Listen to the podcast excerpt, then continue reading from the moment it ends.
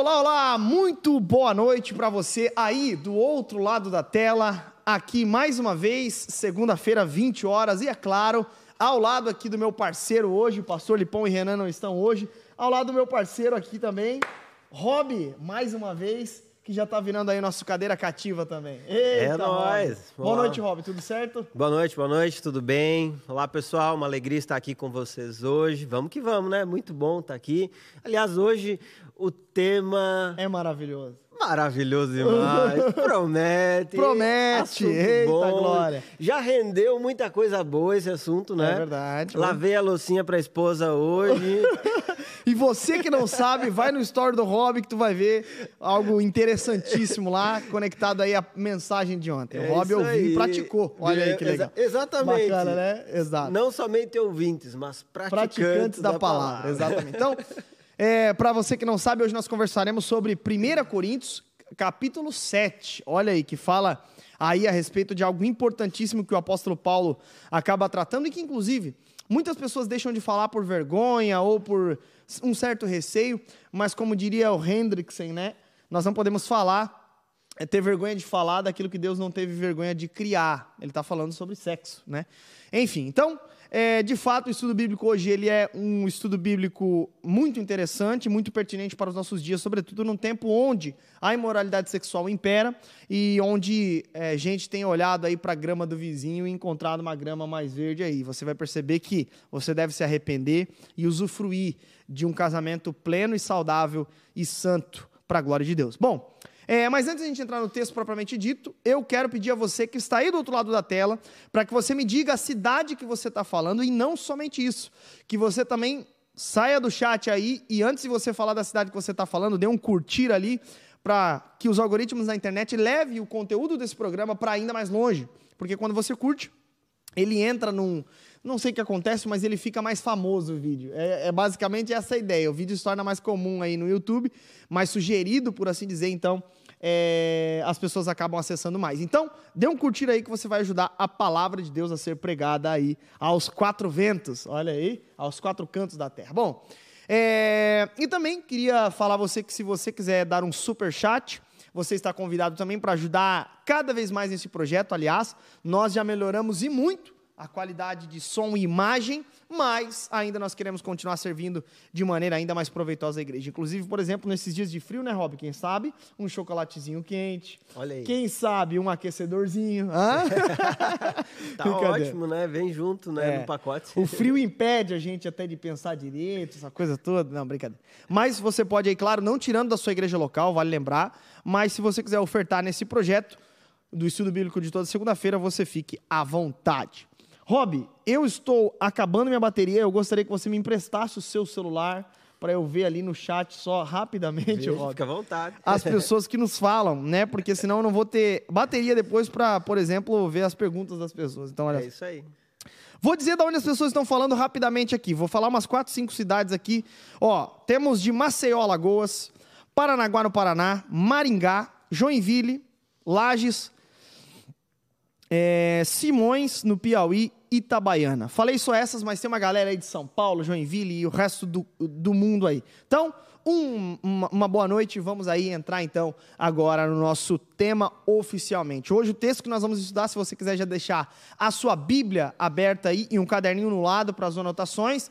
1 Coríntios, capítulo 7, hoje nós dividimos o capítulo 7 em duas partes, embora ele trate basicamente é, de, um mesmo, de uma mesma porção, porque é uma porção onde o apóstolo Paulo está respondendo perguntas. Mas hoje nós vamos tratar das primeiras perguntas que eles fizeram relacionado possivelmente à ideia do casamento mesmo. Nós já vamos explicar o contexto, mas por hora, 1 Coríntios capítulo 7, hoje do versículo 1 até o versículo 24. Então, 1 Coríntios capítulo 7, do verso 1 até o verso 24.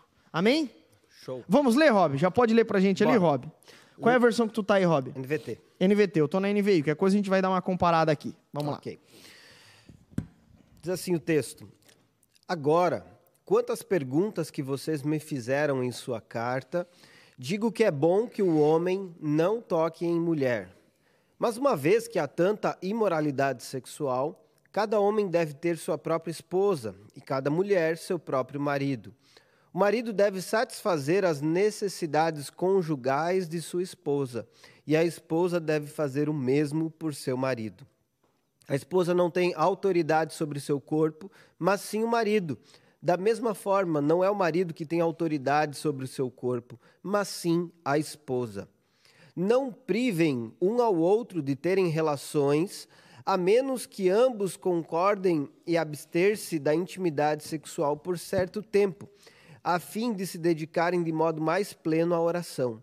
Depois disso, unam-se novamente, para que Satanás não os tente por causa de sua falta de domínio próprio.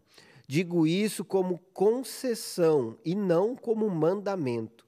Gostaria que todos fossem como eu, mas cada um tem seu próprio dom, concedido por Deus. Um tem esse tipo de dom, o outro aquele. Portanto, digo aos solteiros e às viúvas: é melhor que permaneçam como eu. Mas se não conseguirem se controlar, devem se casar. É melhor se casar que arder em desejo.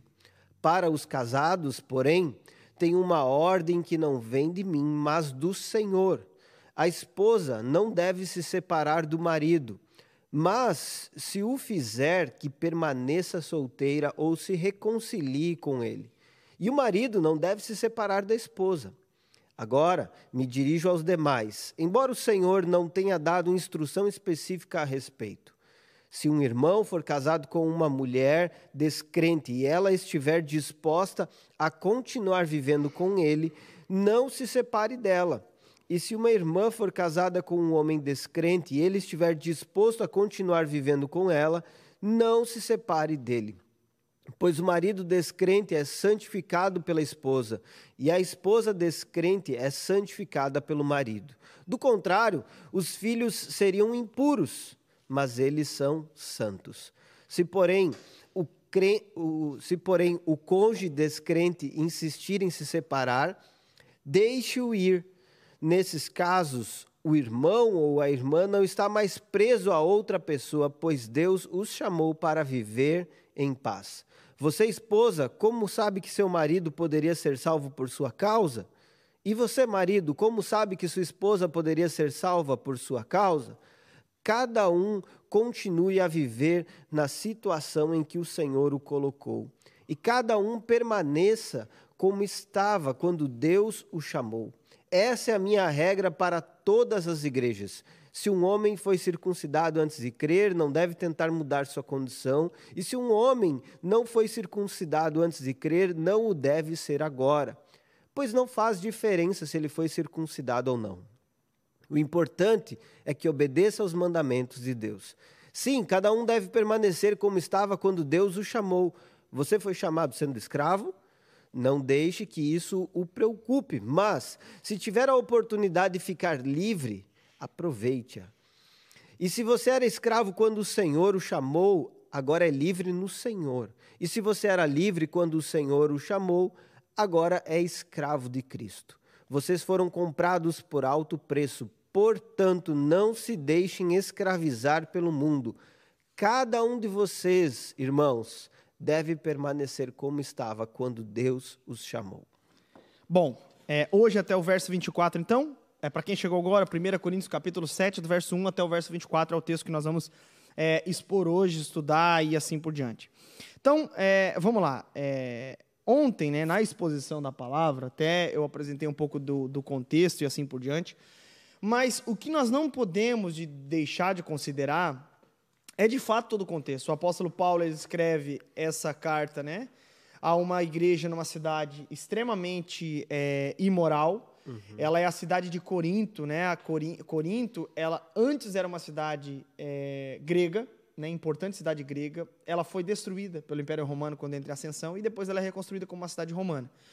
Nessa reconstrução, embora ela já tivesse se tornado, né, Rob, uma cidade é, romana, por assim dizer, ainda assim ela era imersa da cultura grega, ela era embebecida da cultura grega. Então, uma das e esse texto aqui é bem clássico, porque o apóstolo Paulo aqui ele trata muito trabalhando esses dois contextos, que é o que a filosofia grega que era muito forte e presente na vida até dos próprios crentes, de modo que o apóstolo Paulo precisa corrigir a visão que eles têm de mundo a respeito disso, e a imoralidade sexual.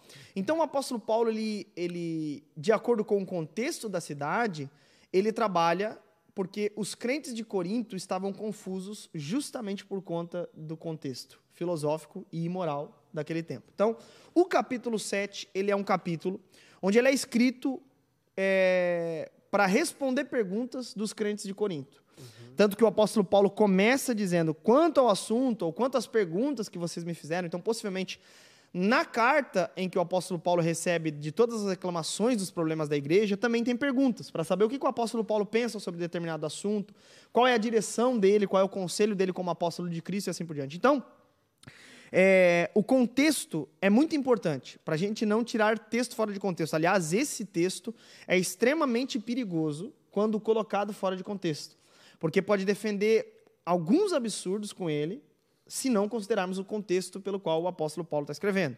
Essa é uma regra básica, inclusive, da interpretação, né? entender o contexto do texto. Né? Exatamente. E, além disso, eu acho que é interessante também você perceber a linha que Paulo ele está desenvolvendo aqui. Né? Então, ele começou ali no capítulo 6 a falar sobre a teologia do corpo. Exato. E quando ele desenvolve essa teologia do corpo, ele cita expressões ou frases que eram comuns entre os irmãos. Né? Uhum. Ele cita, por exemplo, ali no capítulo 6, versículo 12: Tudo me é permitido. Uhum. Depois ele colocar essa tese, ele traz a antítese: Mas nem tudo me convém. Exato. Depois ele novamente afirma: Tudo me é permitido, mas não devo me é, tornar escravo de nada. E ele vai seguindo essa ideia de trazer expressões que eram comuns naquele lugar uhum. e posteriormente trazendo a antítese, que é, na verdade, a, a contrariedade que o evangelho traz a essa cultura. Uhum. E isso tem que ficar bastante claro sobre a teologia do corpo, a forma como o corpo era usado, né, visto, ah, percebido pelos coríntios, é, eles seguiam um padrão cultural é, totalmente depravado, totalmente equivocado, influenciado uhum. pela filosofia. A gente vai desenvolver um pouquinho mais isso depois, mas só para a gente entender claramente, a cultura daquela cidade estava uhum. influenciando completamente essa visão do uso do corpo. Uhum. E Paulo ele utiliza as frases para então é, suscitar esses assuntos e trazer de forma muito clara o que é verdadeiro, o que, que o evangelho apresenta. Uhum, perfeito, perfeito.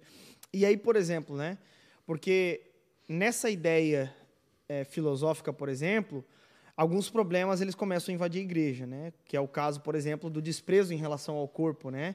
Só para a gente contextualizar de maneira rápida aqui, é, o contexto de Corinto era um contexto onde a imoralidade imperava, e ela imperava porque o ser humano é depravado, mas sobretudo porque tinha algumas premissas pautadas é, em filósofos gregos, grandes nomes da filosofia grega, que vieram séculos antes, e que resultou naquilo que se conheceu da Grécia. A Grécia foi muito marcada, é muito marcada na história, né? Na, na Grécia Antiga, por sua imoralidade, né? os imperadores e assim por diante. E isso era muito embasado numa filosofia, ou seja, numa, num modo de enxergar o mundo. A cosmovisão grega a respeito de, do corpo, por exemplo, é que ela. Nós falamos até um pouco disso na semana passada, e hoje até as, os crentes estão indo para o extremo, né? Mas, por exemplo, a ideia do corpo para um grego é que o corpo era, no fim das contas, uma prisão para a alma. Uhum. Por quê? Eles, eles dividiam, e eu, e eu pontuei dessa forma ontem para que as pessoas entendessem. Como é que, como é que funcionava? Que é o, o famoso dualismo grego, né? Era uma espécie de, de, de, platonismo, não dá de chamar de platonismo porque tinha outras implicações, mas é proveniente da, da filosofia de Platão. Alguns até diriam que é neoplatonismo, só que o neoplatonismo até ele surge um pouquinho depois ainda. Então, era uma espécie de embrião, de embrião do neoplatonismo, por assim dizer. Mas era pautado na ideia de Platão. Qual que era a principal tese de Platão, por exemplo, que influenciou a igreja de Corinto? A cidade e, logo, os crentes que se converteram na, naquela cidade. É, o dualismo grego. O, o, o, Platão dividia o mundo em dois andares, por assim dizer. O andar superior e o andar inferior, que era...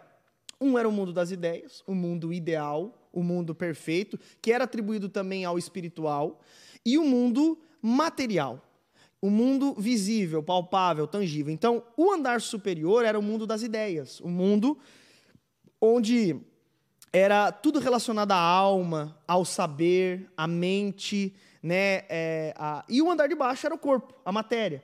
Então, o corpo ele era visto com muito desprezo, de modo que a tese tudo me é permitido é tudo me é permitido com aquilo que é matéria, tudo me é permitido com o meu corpo. Afinal, é só o corpo, né? Então, eles usufruíam baseado nessa ideia, né? E aí, eles se convertem.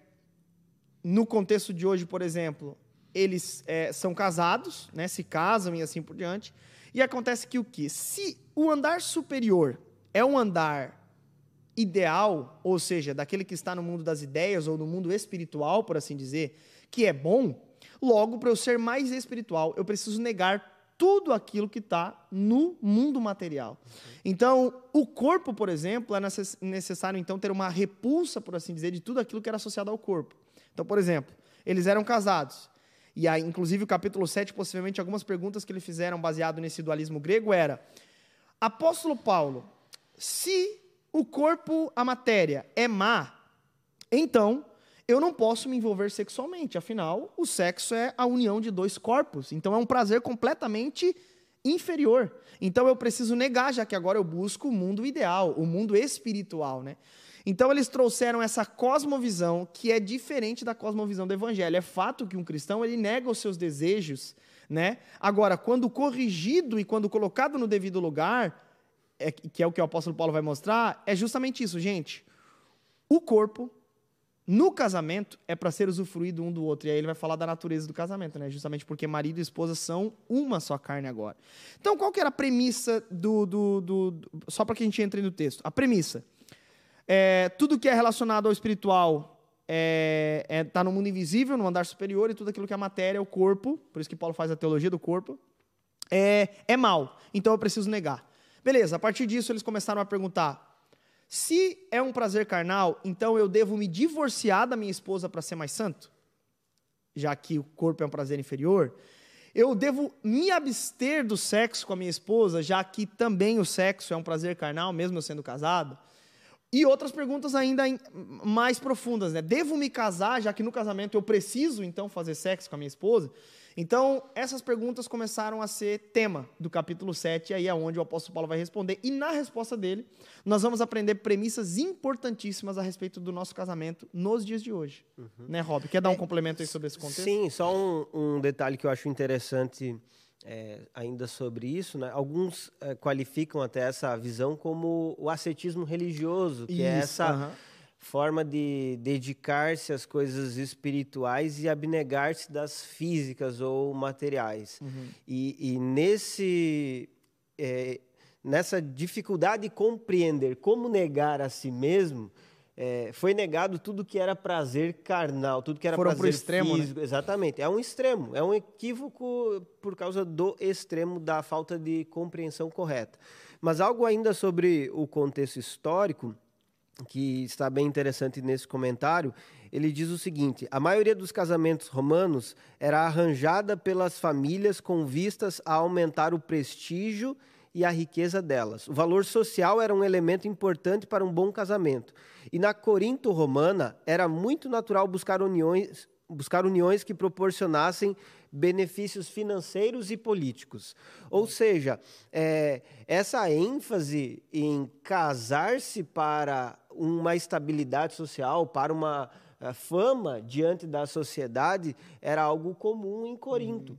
E isso suscitou até mesmo um questionamento nesses irmãos. Bom, se eu casei para ter uma fama, uma visão pela Outro sociedade. Extremo. Devo me arrepender. Devo abandonar o casamento. Uhum.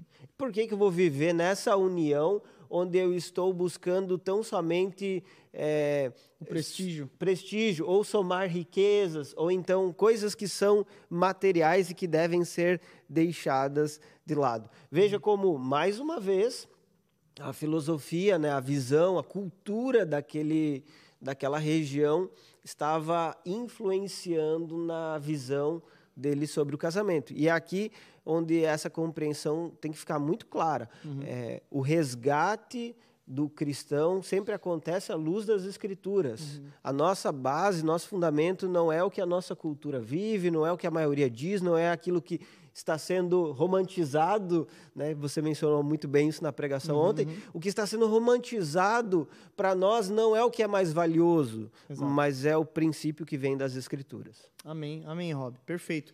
E, e, eu acho até um outro contexto importante também, até corroborando com o que o Rob comentou ali sobre os casamentos romanos, é que o casamento ele também é, é, pressupõe nesse contexto uma falta de disposição a um possível sofrimento que estava acontecendo depois que os irmãos se convertiam. Ainda não era a perseguição romana em relação à igreja, mas existe também nesse contexto, e vale até interessante a gente pontuar um pouquinho mais sobre esse outro, outra parte desse contexto semana que vem, mas vale lembrar também que possivelmente eles já estavam sofrendo uma perseguição por parte dos judeus, né, ortodoxos. Ou seja, Ortodoxo aqui, eu estou citando ortodoxo para a gente entender no nosso termo, mas pode ser até anacronismo esse termo, tá? Mas os judeus mais radicais, por assim dizer. Os partidos mais radicais, né? Que ainda, ainda estavam atuando nesse tempo. Mas um, um ponto importante, né? Por isso que a dúvida deles, poxa, será que eu devo me casar, já que o casamento pressupõe riqueza, pressupõe é, responsabilidade de ter uma mulher do meu lado. Como é que eu vou ter uma mulher do meu lado num contexto onde eu preciso é, abandonar tudo e tudo mais? Enfim. E aí o apóstolo Paulo até vai aconselhar em cima disso também. Né? Mas, é, por hora, hoje, duas coisas importantes a, a, é que precisam estar por trás das perguntas que eles fizeram. Contexto ali da questão da imoralidade, porque o apóstolo Paulo já inclusive comenta no começo do texto, e esse dualismo, essa visão dualista de, de mundo material e imaterial, do visível e do invisível. Inclusive, né, uma das coisas que é bem importante, eles enxergavam, por exemplo, é, as coisas carnais ou as coisas tangíveis como apenas um reflexo imperfeito, inclusive, das coisas. Então, cara, o que eu estou vivendo aqui, na verdade, é só um reflexo imperfeito do casamento ideal uhum. no mundo das ideias. Enfim. Então. É Matrix? Quase Matrix, exatamente. Dá uma, é, dá uma boa aplicação Matrix. Na realidade, muitos até dizem né, que as ideias do Matrix e, enfim, outros filmes dos nossos dias, metaverso, estão relacionadas à visão platônica sobre é, o mundo ideal e o mundo real, hum. né? Então, enfim. Que loucura. Loucura. Mas então, estamos nesse contexto. Diante disso, Rob, possíveis três perguntas que essas pessoas estavam fazendo. Nós vamos entender que tal, que possivelmente eram essas perguntas mesmo por conta do que o apóstolo Paulo responde. Mas a primeira pergunta que talvez eles pergu perguntaram aqui para o apóstolo Paulo, é, Rob, é em relação à, à, à questão do, do se casar. Mas nós não vamos focar nessa parte aqui hoje. Nós vamos focar isso na semana que vem, que é o primeiro versículo. Mas, a partir do verso 3, nós começamos a entender que ele começa a responder perguntas, e aí é relacionado ao casamento, que é um, uma temática que a gente abordou bastante, que a gente conseguiu dividir, de certa forma, as perícopes. É o seguinte: a primeira pergunta, possivelmente, que eles fizeram é: devo me abster da atividade sexual, já que é um prazer da carne, por assim dizer, mesmo sendo casado? E aí, o que, que o apóstolo Paulo responde, Rob? Não! Pelo amor de Deus, não! de forma alguma.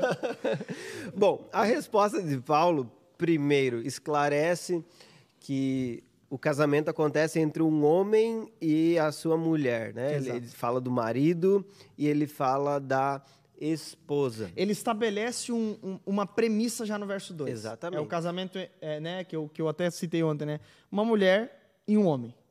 Exatamente. E monogâmico ainda. Exatamente. Então, é, dentro desse contexto de moralidade, fica muito claro: irmãos, homem casa com mulher e homem tem uma só mulher. Cada um tem a sua própria mulher, não pode ter outras, não pode é, viver algo além desta relação. E aí ele coloca o, o compromisso que um tem com o outro, satisfazer as necessidades conjugais de sua esposa. E essas necessidades claramente estão relacionadas à sexualidade. Em outras palavras, o que Paulo está dizendo para o homem é: marido, você deve é, suprir os desejos sexuais da sua esposa. Uhum. Esposa, você deve fazer o mesmo por seu marido. Ou seja, o casamento ele traz uma prerrogativa de que é que é suprir necessidades sexuais da outra pessoa. Uhum. Essas necessidades não são é, questionadas pela Bíblia, não são desprezadas pela Bíblia, pelo contrário, são reconhecidas como necessidades que o próprio Deus Criador concedeu. E se Deus concedeu essas necessidades de sexualidade, é porque ele achou algo precioso que o homem e a mulher vivessem o prazer sexual. Uhum. Então Deus é, é muito criativo. Ele poderia ter feito o sexo como um instrumento somente de procriação, uhum. mas em sua criatividade ele decidiu que a sexualidade é mais do que um instrumento de é, procriação. De procriação. Inclusive, né, né, Rob, fica nítido aqui, a partir disso, é, um pensamento importantíssimo que a gente precisa ter. O sexo, ele não é feito apenas para ter filhos, como muitos é, mais radicais entendem. Não.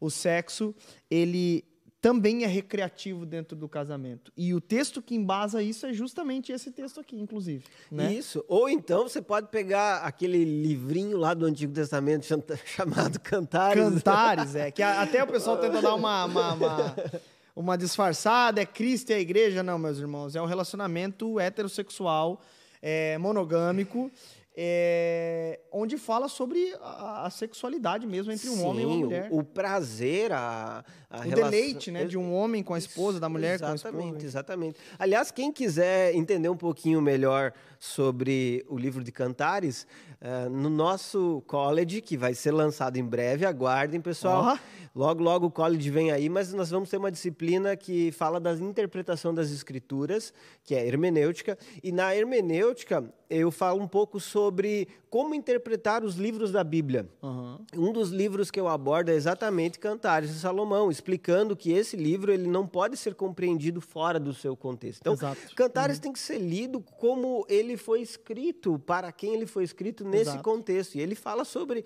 intimidade sexual, sobre prazer entre um homem e uma mulher. E isso é tão santo, é tão espiritual que está na Bíblia está na Sagrada. Bíblia. Perfeito, perfeito, perfeito. E até, né, é, repito Hendrickson, não podemos ter vergonha de falar é, aquilo que Deus não teve vergonha de criar. E é exatamente isso. Às vezes, né, até comentei isso na, na, na mensagem ontem, em nome de uma espiritualidade, às vezes a pessoa é criada num contexto que, que, que foi muito radical, né, em, em, na, na forma de se interpretar algumas, algumas situações e contextos, e que por um lado é bom, mas por outro, meu irmão, você casou, é, né? Agora usufrua disso de maneira é, é, é plena dentro do casamento, né? Não, não, precisa ter vergonha. Inclusive, o conselho de Paulo é esse aqui, né, Rob? Exatamente. O marido deve, então, cumprir os seus deveres conjugais. E até muita gente dá rodeio para dizer deveres conjugais, é tudo não. Aqui Paulo está falando sobre sexo mesmo entre marido e esposa. Então, supra a sua esposa sexualmente compareça. e a esposa... É, compareça. Basicamente é isso. É, ele estava dizendo, né, Corintos, vocês vão parar com essa palhaçada aí que daqui a pouco, se vocês não fizerem em casa, vocês vão fazer na rua. É exatamente isso. Ele Sim. considerou o contexto. Tanto que ele foi tão enfático nisso que ele vai apelar para a natureza do casamento. No verso 3, no verso 4.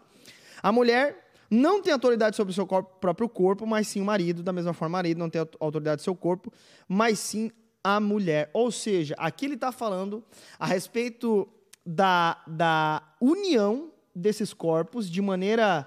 É, até de maneira mística, por assim dizer, que é o casamento. O casamento é dois que se tornam um. Obviamente que não é virar gêmeos siameses, né? Mas é uma relação de, de, de fato que, que, que é uma, a, o caráter ou a natureza do casamento é isso, é que os dois se tornam uma só carne, né? Desde a criação. É, e isso precisa ficar bem claro para todo mundo. Uh, o que Deus estabeleceu é deixar pai e mãe, unir-se a sua mulher e tornar-se uma só carne. Esse tornar-se uma só carne é o ato sexual, é uhum. a cereja do bolo, né? Uhum. É o ponto é o alto da, uhum. do casamento. Então, a união desses princípios traz uma certeza. Um casamento foi criado. E a partir do momento que esse casamento ele existe, uhum. é, a união sexual é o que demonstra a unidade desse casal, que demonstra a intimidade desse casal, uhum. é o que demonstra o quanto eles estão encaminhados e direcionados na mesma direção. Uhum. Por isso, para um homem casado, para uma mulher casada, a liberdade não é você fazer o que bem entende, mas a minha liberdade enquanto casado é aprender a deleitar daquilo que é gostoso, é prazeroso e é bom para mim e para minha esposa. É por uhum. isso que agora já não sou sozinho, não estou Exato. mais decidindo sozinho, vivendo sozinho. Inclusive, fica bastante claro que esse prazer sexual não é algo para ser vivido individualmente, uhum. mas é com o cônjuge. Eu, eu, eu, eu coloquei uma frase no meu esboço que eu não lembro se eu citei ontem na mensagem, mas é nós, eu, eu acho que eu citei. Eu, nós, nós precisamos usufruir dessa responsabilidade prazerosa. É uma responsabilidade que dá, que dá-nos muito prazer.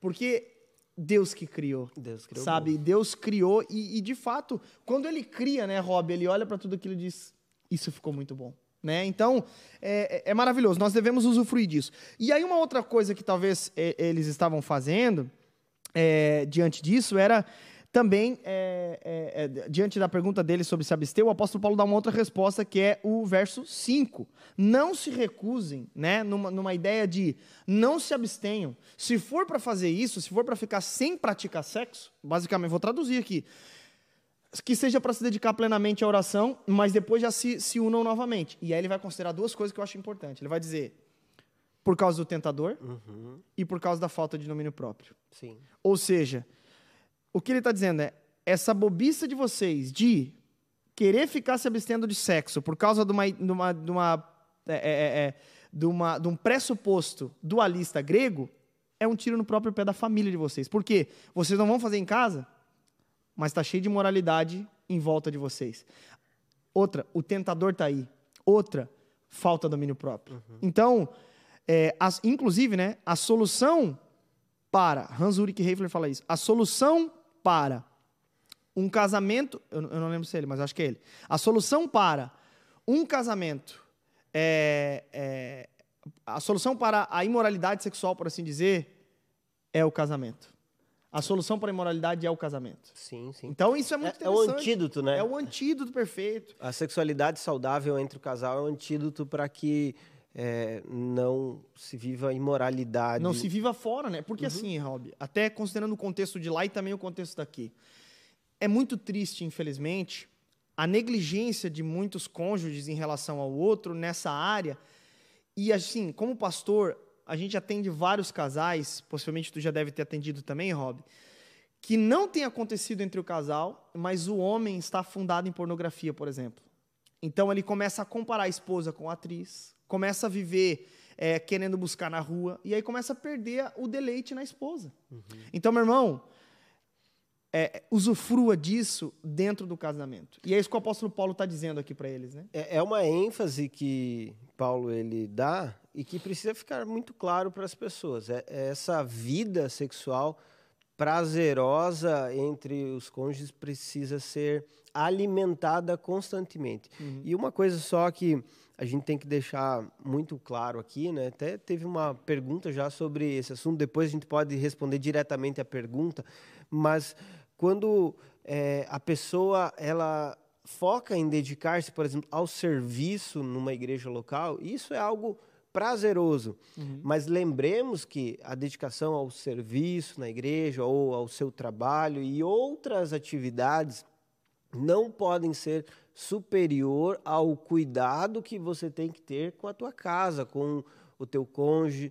É, por exemplo, existem momentos da vida onde essa sexualidade ela é vivida com menor intensidade, seja por problemas de saúde, por problemas financeiros que trazem dificuldades até mesmo para a relação sexual, uhum. uma pessoa deprimida, ou então um momento que é, tem um neném, é uma das circunstâncias, né?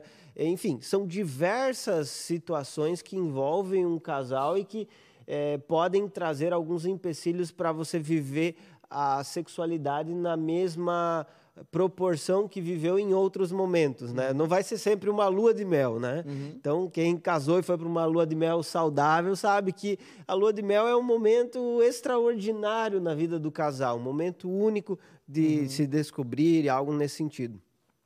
Mas é, em outros momentos você precisa ter uma vida sexual saudável, é, regular, uma Uhum. constância nesse sentido, que é o que vai é, promover essa proteção do casamento. Uhum. Então, é, tome cuidado com essa ideia que chega e diz: não, não, eu não tenho preocupação nenhuma em satisfazer, não tenho compromisso nenhum. É algo que está relacionado à aliança do casamento, Uhum. dedicar-se a satisfazer um ao outro. E isso, mais uma vez eu digo, tem que ser prazeroso. Uhum. Perfeito, perfeito. Então, possivelmente aqui, né, Rob, o apóstolo Paulo está respondendo, devo me abster? Ele fala, não, e é inclusive no aspecto positivo, faça, não se abstenha. E aí uma aplicação para nós é, talvez, as mesmas, eu até citei isso ontem na hora de, de, de aplicar o texto ontem, né? Talvez a gente não tenha as mesmas perguntas da igreja de Corinto, mas, Sim. sobretudo, nós precisamos das mesmas respostas. Por quê? Porque talvez você não se abstenha da sexualidade, do sexo com a sua esposa, por conta de uma premissa filosófica, né? por conta da filosofia grega.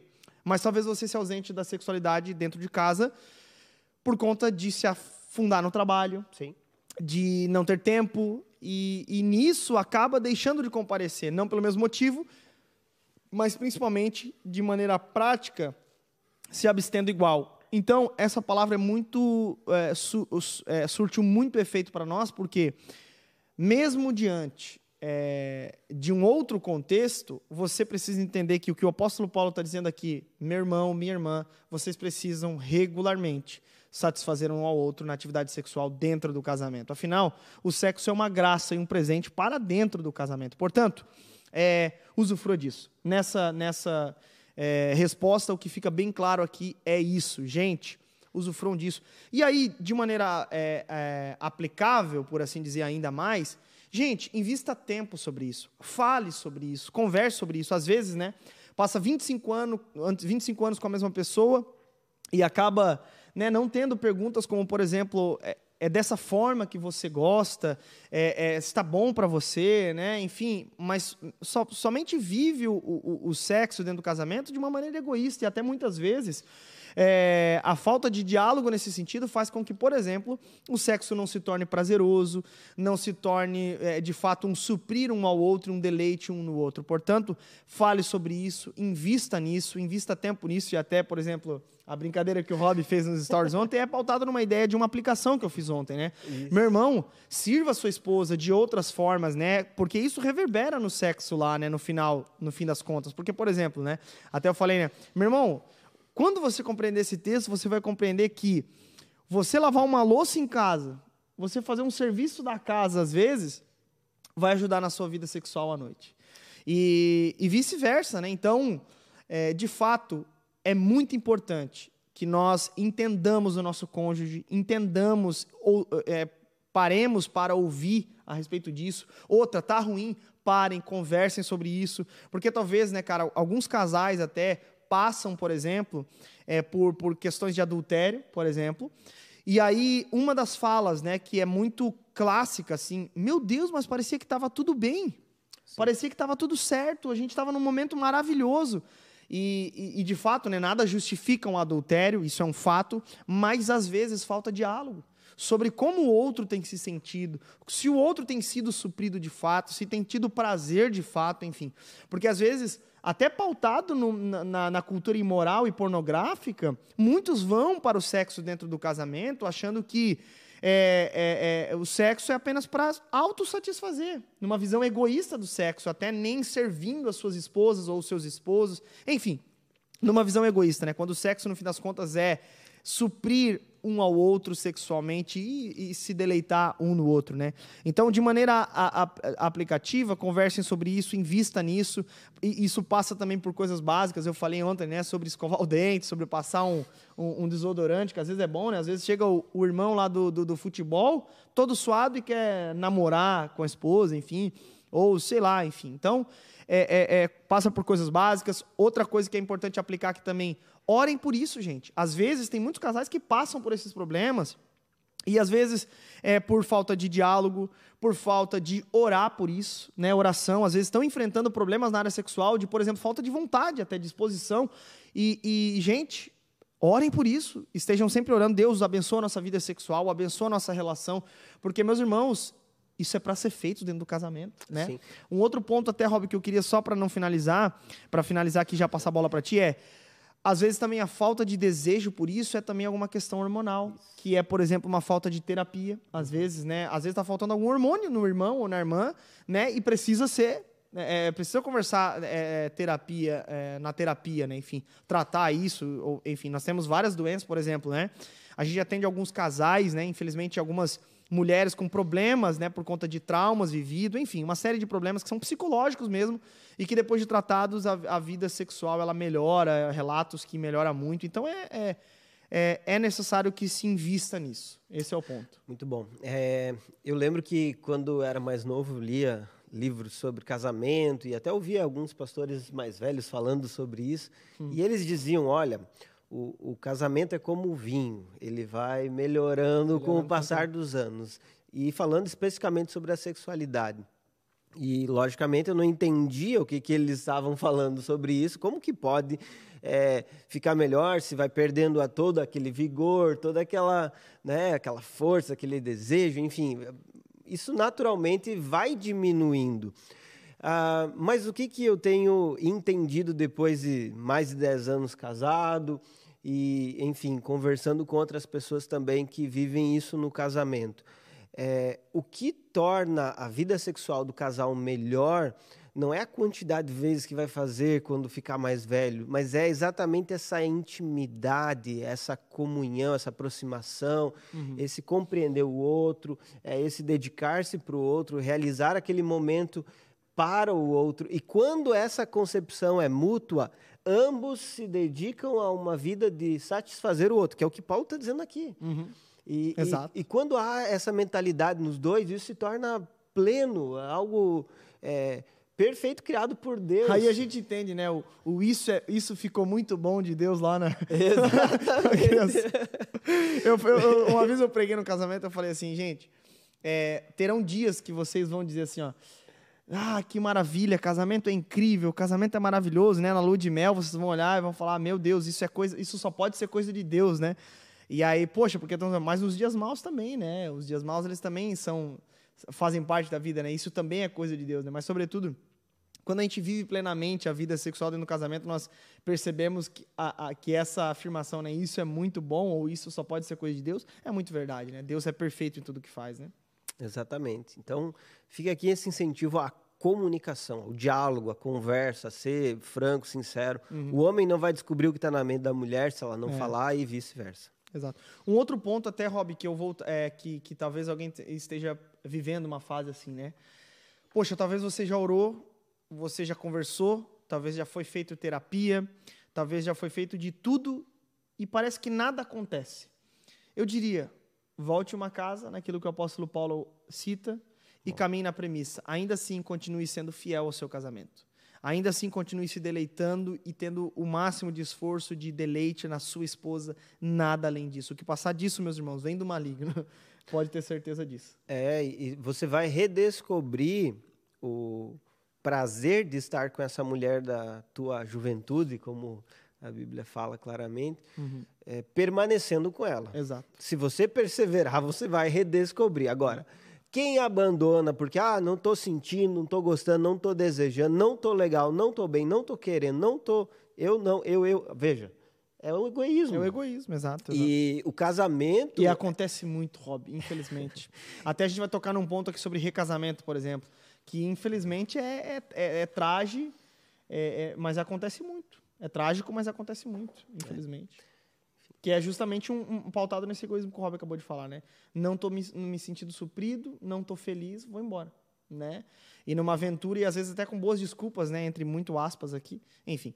Mas vamos lá. Então, respondida a primeira pergunta, o apóstolo Paulo ali cobriu todas as lacunas, vocês vão parar com essa palhaçada aí que vocês vão acabar caindo em tentação aí. Respondida a primeira pergunta 50 minutos depois. É, 50 minutos depois. Aí, vamos lá. Vai longe. É, eu fico imaginando ó, essa carta sendo lida em voz alta para os irmãos de Corinto, né? Os irmãos olhando para o outro. Bah, então, eu, então é, então é para dar-lhe, é? Ah, então agora vai. Enfim. Mas vamos lá. É, vamos lá, vamos lá, vamos lá. Onde é que nós paramos aqui? Versículo 6. Versículo 6. Ó, isso, aí, ó. Não se recusem depois, ó, ok. É, para que Satanás não disse, digo isso como concessão. 8, 9, é, que daí 8, 9 a gente vai tratar muito da semana Sim, que vem. sim. E aí o verso 10. Aos casados. Na, na, na NVT é melhor essa versão, Rob. Para os casados, porém, tem uma ordem que Isso. não vem de mim, mas do Senhor. Que é possivelmente aqui uma outra pergunta que os casados estavam fazendo. Aqui, possivelmente, os casados eram casados é, crente casado com outro crente, certo? Os dois cônjuges crente. E aí, qual é a resposta que Paulo dá, Rob? A esposa não deve se separar do marido, mas se o fizer, que permaneça solteira ou se reconcilie com ele. E o marido não deve se separar da esposa. Exato. Então, aqui, possivelmente, a pergunta que eles tinham feito era, Rob, pautado lá naquela ideia dualista grega, pautada aí nessas premissas de que a atividade sexual poderia ser mal, então, para ser mais santos, por assim dizer. Então, eles tinham essa ideia de que deveriam se abster disso. Então, ao ponto de, tô casado, se é um prazer inferior, então devo me divorciar? E aí o apóstolo Paulo olha para aquilo ali e diz, olha, não. E essa ordem não vem de mim. O que, que ele queria dizer quando ele fala isso aí, Rob? O que, que ele tinha? Mas do Senhor ele fala. Essa ordem não vem de mim, mas do Senhor. É é interessante que esse é um dos textos que é utilizado pelos liberais para demonstrar como não há essa autoridade Apostólica, que né? nós achamos que existe nas escrituras, né?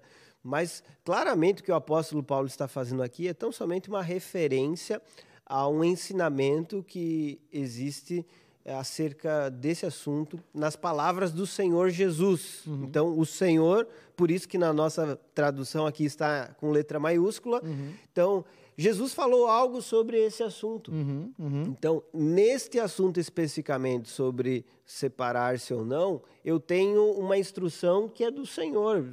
Jesus já deixou claro é, qual que é a posição correta segundo as Escrituras. Não se separe do seu marido. É bastante claro. Essa, essa ideia é primária, né? Cara, o divórcio nunca será a primeira opção para um cristão. É, e outra coisa, né? Nós vamos ver que na continuação do texto, ainda mais, o divórcio nunca é promovido, né? De certa forma, ou o cristão ele nunca abandona o seu lar, né? De maneira aqui primária, né? No- num literal aqui do apóstolo Paulo. Agora, cabe lembrar que o próprio Cristo, quando ele fala sobre isso em Mateus capítulo 5, é, e se eu não me engano, Mateus capítulo 19 também, é, eu acho que Jesus cita isso, mas ele fala de algumas exceções, né? Principalmente a questão do adultério. Então, não se divorcie. Eu acho que 19 ele também fala, né? Aí, ó, divórcio e casamento. É, Mateus 19 também. aham. Então, ele fala sobre divórcio e casamento. Ele fala só sobre uma exceção, que é quando tem o adultério, né? Jesus, ele, ele abre uma exceção, por assim dizer. Enfim. E um- algo interessante aqui é, os crentes estavam querendo se divorciar para ser mais santos. O apóstolo Paulo disse, não, não se divorcie da sua esposa. Continue casado. Depois, a partir do verso 12, o apóstolo Paulo vai trabalhar, Rob, com outro tipo de pergunta, que possivelmente eram aqueles cristãos que eram casados com não cristãos. Então a pergunta era: bom, se eu sou um cristão, para ser mais santo, devo me divorciar do meu ou para agradar mais ao Senhor, ou melhor ao Senhor, para melhor servir ao Senhor, devo me divorciar do cônjuge não cristão, já que eu vou estar pecando duas vezes, né? É fazer sexo com um pagão, né? De certa forma. E aí o apóstolo Paulo vai dizer também, vai dar conselho a respeito disso também, né, Rob? A partir do verso 12. O que, que ele responde, Rob? Agora me dirijo aos demais, embora o Senhor não tenha dado instrução específica a respeito. Se um irmão for casado com uma mulher descrente e ela estiver disposta a continuar vivendo com ele, não se separe dela. E se uma irmã for casada com um homem descrente e ele estiver disposto a continuar vivendo com ela, não se separe dele. Aí um, um- ponto aqui que é importante, né, Rob? Ele fala aqui, olha, aos outros eu mesmo digo isso, não o Senhor. Aqui ele já apela para sua autoridade apostólica. Aos outros o Senhor não falou nada sobre isso. E aqui é importante, né, que os críticos também utilizam isso, né, como um argumento a respeito de que é, é, Jesus não foi completo nas suas aplicações, ou Jesus não tratou desse assunto, então é, quem é Paulo para falar sobre isso, né, sobre o divórcio com descrentes e assim por diante? Aqui é importante.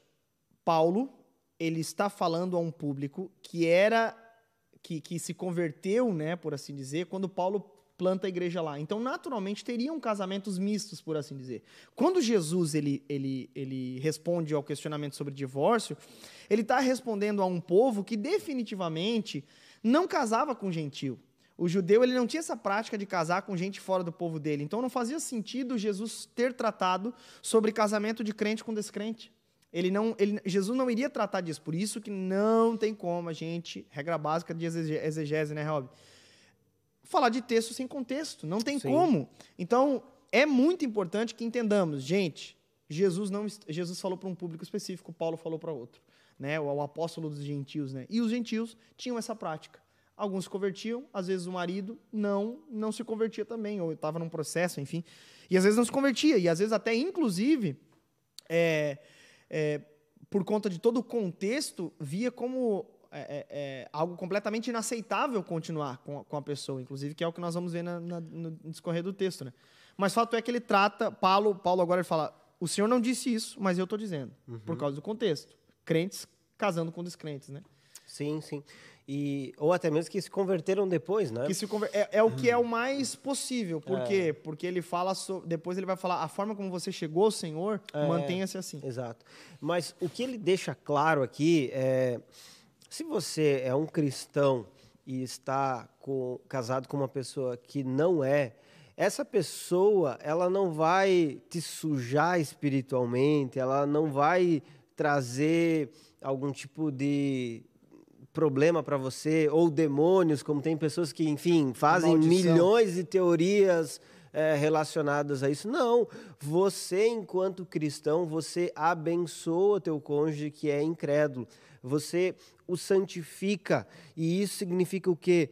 Que você não vai ser corrompido, pelo contrário, aquilo que está em você vai trazer algo proveitoso para o seu cônjuge. A vida de alguém cheio de Deus, alguém que tem o Espírito Santo, que é templo, habitação do Espírito Santo, propicia ao outro a iluminação. Uhum, uhum. Paulo aqui não está dizendo ele vai ser salvo porque você é salvo. Não é uhum. isso que Paulo está dizendo. Não tem como, né? Exatamente. Mas o que ele está dizendo é que você vai trazer bênção para o teu lar por você ser cristão e entenda você tem algo que é superior, que é maior do que aquilo que tem no mundo. Então, uhum. é, um cristão não pode ter medo, seja por ser ah, sujo espiritualmente ou perder a vida plena em Cristo por viver o ato sexual. Pelo contrário, uhum. foi criado por Deus e se você é um filho de Deus, é, nesse ato você está inclusive santificando seu cônjuge. Exato, exato, exato. É, é uma questão de ser abençoado, né? Imagina, uma pessoa que conhece Jesus tem tudo para abençoar uma casa. E aliás, se não tem sido assim, meu irmão, é necessário arrependimento, né? Que às vezes se converte, mas continua a mesma coisa, também não tem como, né, Rob? Exato. Ah, tá indo nessa igreja, que igreja é essa que, sei lá, né? Enfim, daí cita uma série de pecados da, da esposa ou do esposo, enfim. Mas, portanto, é, e não somente isso, né, Rob? Mas os filhos são abençoados sim, também. Os sim. filhos acabam sendo abençoados, né? É, é, muito bom ver, né? Até eu tenho um exemplo muito interessante disso. Eu tenho um amigo que a mãe dele a vida toda foi crente, o pai nunca foi crente e nunca se converteu até hoje. Mas a mãe dele levava ele para a igreja, fazia, enfim, né? O pai dele dava uns perdidos, às vezes levava ele para as loucuragens, mas a mãe dele sempre insistia: não, filho, você vai seguir o que eu quero e tal. E hoje ele é um crente, devoto a Deus, fiel a Deus, na mesma igreja desde criança.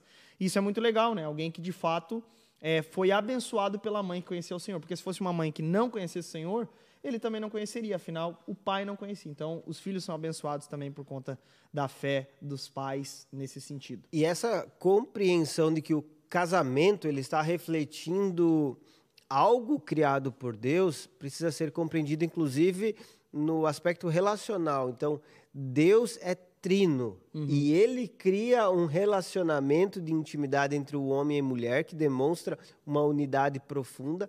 Logo, quem está mais envolvido no casamento é o próprio Deus. Uhum, Não exato, pense que exato. o diabo ele está ali controlando. Não, Deus é quem está nessa relação que foi criada por ele, porque ele tem um propósito extraordinário através dessa relação. Então, não faz sentido você uhum. querer romper o casamento por questões eh, ditas espirituais. Uhum. Não faz sentido você ter medo de ser ah, amaldiçoado, algo nesse sentido.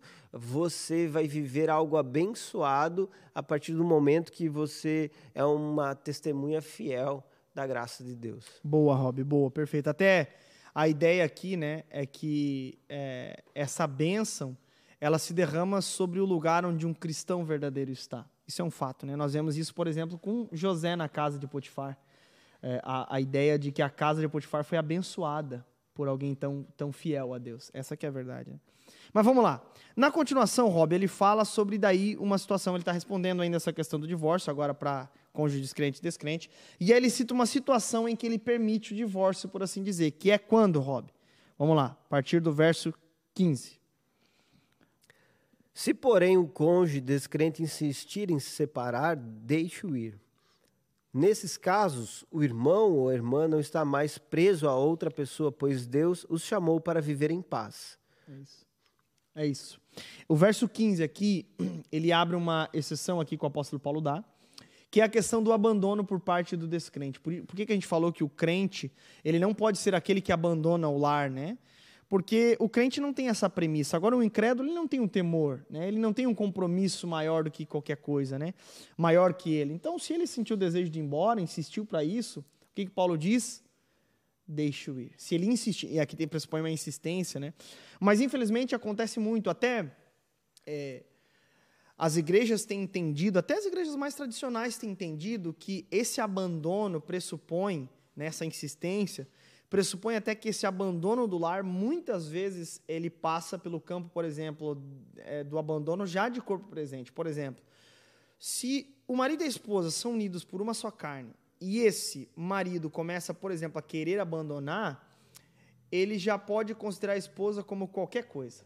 Então, às vezes, continuar nesse tipo de relação pode oferecer risco, inclusive, para o próprio cônjuge. Porque, por exemplo, um incrédulo não tem compromisso nenhum com aquilo que Deus diz. Uhum. Então, ele não está nem aí se Deus diz que odeia o divórcio, não está nem aí se, se Deus diz que odeia o homem violento. Né? Então, ele já não tem nenhum temor, nada o prende, portanto, se torna até perigoso nesse sentido continuar nesse tipo de relação. Né? Inclusive, o apelo dele é para que Deus foi, é, é, nos chamou para viver em paz. Né? Então, é, quando o descrente ele insiste e quer ir, infelizmente, não tem o que fazer, e aí sim é permitida, é uma exceção que Paulo abre nesse sentido. Né? Sim, sim. A Confissão de Fé do Westminster também defende essa possibilidade, além da imoralidade sexual. E o que deve ser compreendido disso é que tem situações dentro do casamento que fogem ao seu controle. Uhum. A grande verdade é que você casa com uma pessoa, assume um compromisso, faz uma aliança, é, mas essa aliança do casamento envolve um certo risco, uhum. porque a outra pessoa, assim como você também futuramente pode é, perder o objetivo de vida, enfim, o propósito, deixar uhum. de viver uh, segundo os preceitos das Escrituras ou algo nesse sentido. Uhum. Então, é, naquilo que não está dentro da sua possibilidade de controle, e a pessoa decidiu ir, viver outra vida. Tem uma série de casos, né? Por exemplo. É, o, o, que vai ser mais benéfico para essa irmã, né? Poxa, ficar sozinha. O que vai ser mais. É, é, o, que, o que vai gerar melhor testemunho para o evangelho nesse sentido, né? Inclusive, até pautado nesse, nesse texto, é, muita gente é, é, permite o recasamento também, que é o caso da própria Confissão de Westminster, né? Um, do, uhum. um, dos, um dos, dos das defesas deles é baseado nesse abandono, né, por parte do, do descrente. É, porque ele diz: você está livre e viva em paz. Né? Então, são uhum. duas expressões é, bem claras para falar sobre a, a, o casamento como uma união, um laço. Então, se você está livre, aquilo ali foi rompido. rompido. E viver em paz é ter essa harmonia, sabe? Uhum. Então, é, essa situação foi vencida. Uhum. Aqui fica até uma uma palavra de incentivo, porque muitas vezes é, homens, mulheres, enfim, que passaram por essa situação vivem se culpando. Olha, meu uhum. cônjuge é, me abandonou, fez tudo isso que vocês estão falando aí. Mas ele disse que foi por minha culpa. Irmão, viva é, novamente, sabe? É hora de, de caminhar exato, e seguir. Exato. E entenda, é, se você fez tudo que era possível para restaurar, enfim, viver esse casamento, é, e a pessoa mesmo assim decidiu é, viver em paz. Eu acho que essa palavra ela precisa ficar muito forte no coração, uhum. né? Nós, tem, nós somos totalmente favoráveis à família, ao casamento, à reconciliação. E, inclusive, até Paulo fala sobre isso, sobre esperar para reconciliar, tem algo nesse sentido. Agora, tem situações que vão estar para além do seu domínio, do seu controle, uhum. e confie inteiramente ao Senhor tudo isso e continue vivendo em paz diante de Deus. Perfeito, Rob. Depois ele discorre uma série de situações, onde ele fala sobre permanecer da forma que chegou ao Senhor e assim por diante. É, é, porque muita gente até estava se, se culpando em relação a isso também, né? Poxa, eu cheguei dessa forma, será que devo me divorciar, né? E eu posso falar, não, você chegou dessa forma, fique tranquilo, mas agora tem um novo entendimento. Você não é mais escravo desse tempo. Portanto, não deixe se escravizar pelo mundo. Né? Agora você é escravo de Cristo e você foi comprado por um alto preço, que é o que ele termina dizendo, né? Uhum. Só lembrem-se que vocês foram comprados por um alto preço. E isso nos move, né, Rob, de certa forma, né? Então, sobre a questão do casamento. Aqui até um outro encorajamento numa questão aplicativa também, né? Talvez você esteja com um cônjuge que é descrente. Continue orando por ele. Continue é, é, é, clamando pela conversão dele. Pode ter certeza que é, é, Deus se agrada dessa tua oração. Não sabemos quando vai se converter, mas certamente Deus, é, o seu cônjuge, aliás, será muito abençoado pelo fato até mesmo de você estar orando pela vida dele, pela conversão dele. Continue orando, insista. Deus faz. É verdade. Amém? Amém. É, ainda só sobre esse texto, eu acho que é interessante é, percebermos como Paulo, ele, de fato, ele está desenvolvendo a ideia de que o nosso corpo pertence a Deus e deve ser vivido dentro dos princípios de Deus. Olha, uhum. você foi comprado por Deus.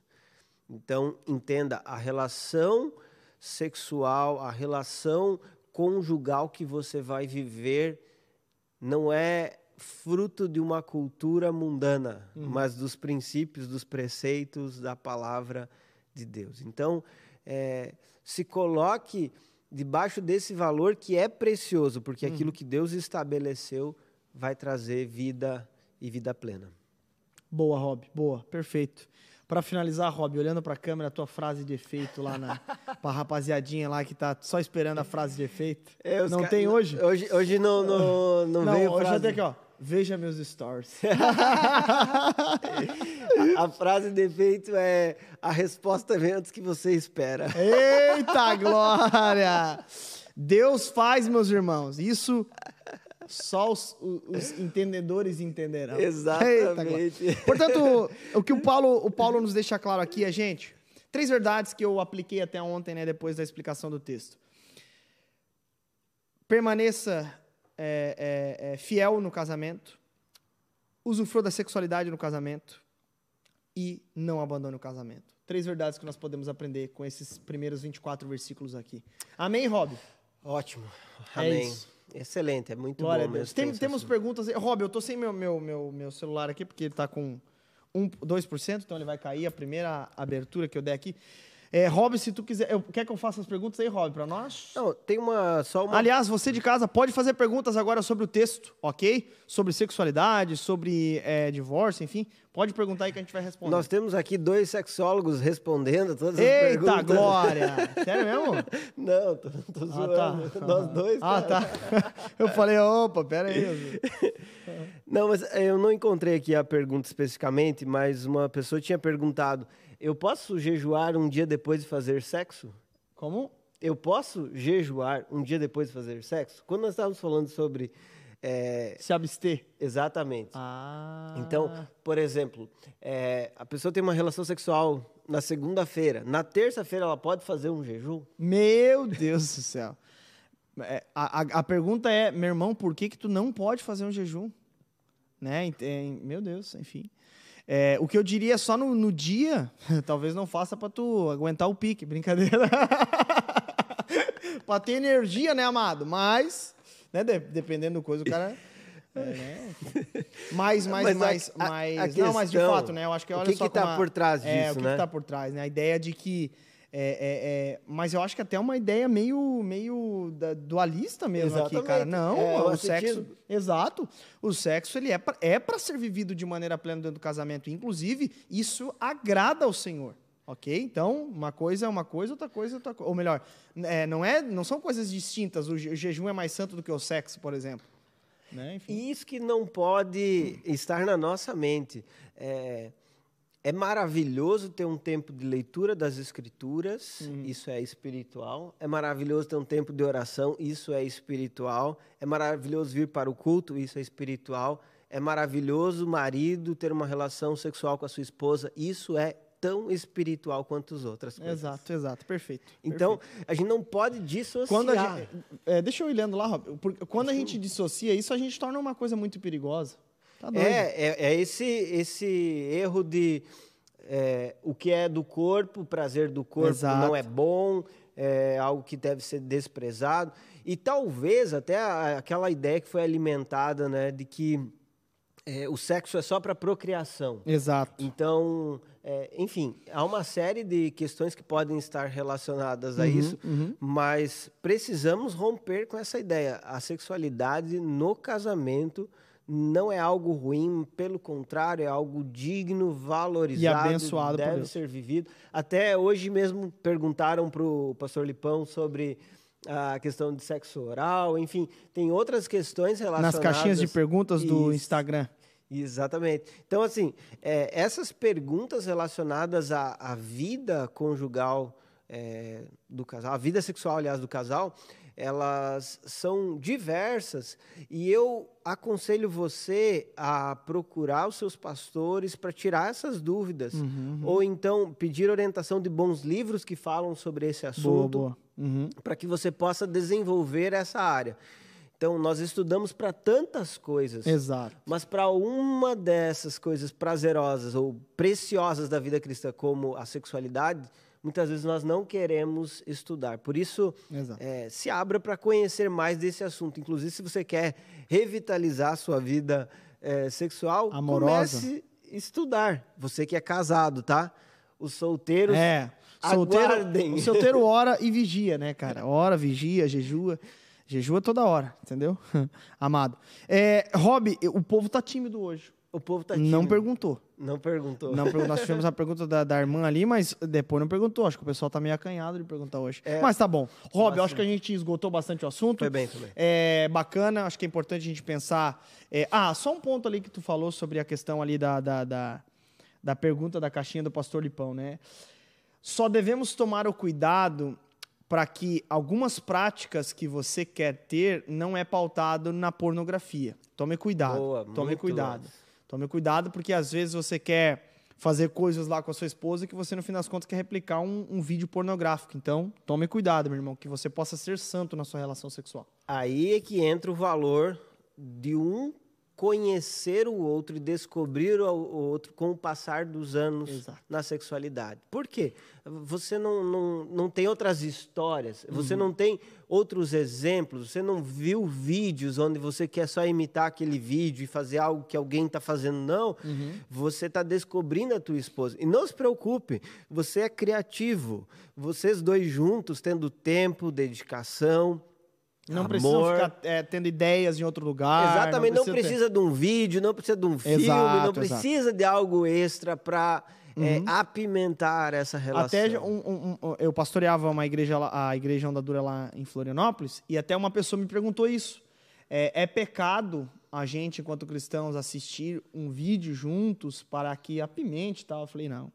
Deus criou para vocês dois usufruir disso, inclusive isso é uma baita, é um baita tiro no pé do casamento de vocês, porque nem você, nem o seu cônjuge vão ser iguais às, às pessoas do vídeo, né? E aí vai entrar ali imoralidade sexual, comparação e vai acabar em, em- em- ruínas isso aí. E alimentar no ser humano um- uma. Ou despertar no ser humano né, um- uma curiosidade sobre coisas diferentes de outras pessoas é um perigo. Aliás, fica até um conselho para casais que querem conversar entre si sobre esse assunto. não façam isso. Exato, Em hipótese alguma. Não compartilhem a vida sexual de vocês. Exato. É, preservem um ao outro. Uhum. É, preserve a santidade da tua esposa na sexualidade. Não exponha teu esposo, Boa. porque isso é muito íntimo, é dos dois. Exato, exato. Exceto numa situação de aconselhamento pastoral, num ambiente bem limitado, Exato. mas se protejam é, de qualquer, é, enfim, abertura equivocada da relação entre o casal. Perfeito. Rob, foi bom demais em hoje, hein, meu querido? Eu acredito que vai edificar muita gente. Com certeza. Muitos casais. Pessoal, compartilhem esse estudo de hoje com os casais. A gente Exato. foi além Até os do casais texto, podem né? assistir juntos, né? A gente aplicou muito bem algumas realidades bem importantes. Exatamente. Então compartilhem aí nos grupos do GP, enfim, eu vejo que esse conteúdo ele é extremamente edificante Exato. e, e pode até salvar casamentos. Eu falo sobre isso, né? O, o que pode acontecer através de uma palavra como essa? Você Meu não Deus. imagina. Então isso que serve para casais da nossa igreja, mas casais também que não são, pessoas que estão enfrentando um tempo difícil. Fica Exato. aqui essa sugestão de estudo para reflexão aprofundada sobre o que é a vida sexual do casal. Perfeito. Muito bem, gente. Obrigado pelo carinho, obrigado pela audiência. É, um abraço, tamo junto. Semana que vem estamos de volta, né, Rob? Conversando sobre a segunda parte de 1 Coríntios capítulo 7. Então, beijo, abraço, que Deus abençoe e até semana que vem, meus irmãos. Deus abençoe.